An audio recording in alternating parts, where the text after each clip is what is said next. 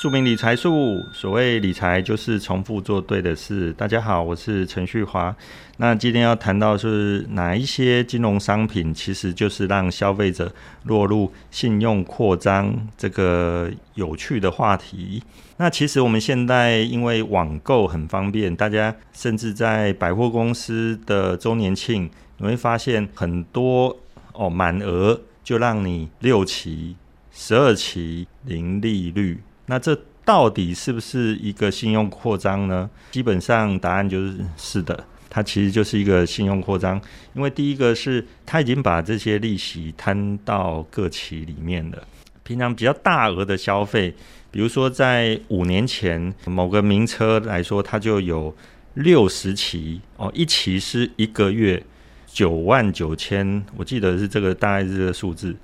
其实你如果去跟这个名车跟厂商接洽的时候，你去问他，如果是我今天一次付清的话，那车价又是多少钱？那你去算一下，你就会发现，这六十期五年你所付的金额，绝对是高过这个一次付清啊，而且高蛮多的。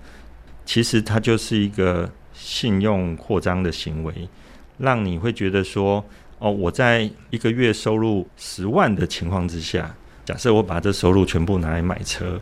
感觉是负担得起的。可是车子买了之后，我们我们聊过说，一个比较精明的消费者，他会发现说，开车不是你买不买得起。其实像日本法律规要求买车要有停车位，台湾虽然没有这个要求，但其实车子是一定要有停车位，也就是说，土地一定是有人的。它不是公家的，就是私人的。其实，在日本，它就有一个观念，就是今天我的车只能停在有收费的地方。人家如果呃没有说可以停，没有跟我收费，他们通常是不会去停的。所以，像我个人在琉球开车，我就发现，假设你在闹区啊，看到那个，其实它路边很多就是没有划停车位，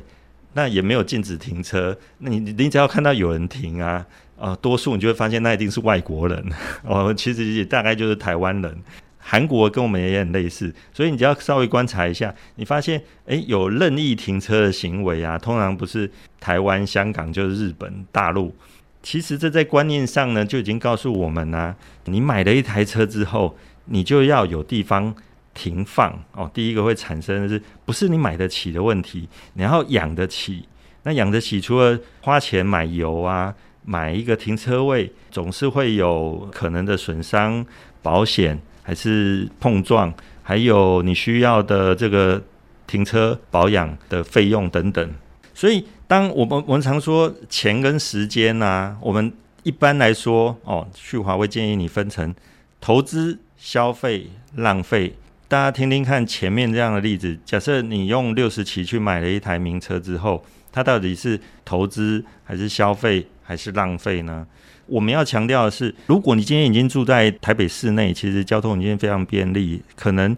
投资理财、以财知息，可能是我们最重要的事情。也就是说，让钱去滚动，为你带来钱滚钱，也就是达到我们未来会讲到的 FIRE，也就是希望你有朝一日可以不再为钱而工作的境地。其实。当大家把钱本来可以拿去投资理财的，以财生财，你拿到了消费财，消费掉了之后，你就丧失了这个赚钱的机会。就是说，今天你除了靠着本业赚钱以外，你是不是有利用这笔，比如说买车的钱，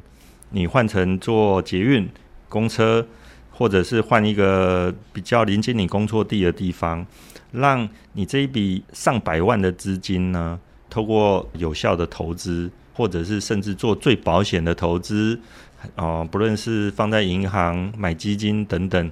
总是会在投资理财上面跨出了健康的第一步，而不是说今天你很会赚，就是投资理财上面常会举到，就是你即使赚钱能力很好。但是你不懂得节流的话，或者稍微控制一下你的物欲，消费到底是必要的，还是只是一时冲动想要？哦，否则就不需要那些广告广告其实就是最有效的刺激消费者，或者让你一时冲动购买。所以还是要有一个习惯，就是让大家回到最终的目的，就是让钱滚钱，造成这个理财的效果。很多人都弄错了，所谓的理财，并不是单单指投资这一件事情而已。相对的，投资只是个人财务系统中的其中一个环节。帮助全球超过一百万人摆脱贫穷的金融教育家，将透过《懂钱滚钱》这本书，教你用十个步骤，一步一步打造出最强的个人财务系统。当我们在面对金钱的时候，如果你总是觉得自己花得太多，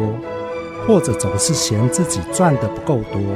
那么非常推荐你来阅读这本书，《懂钱滚钱》大牌出版。以上单元由数位传声制作。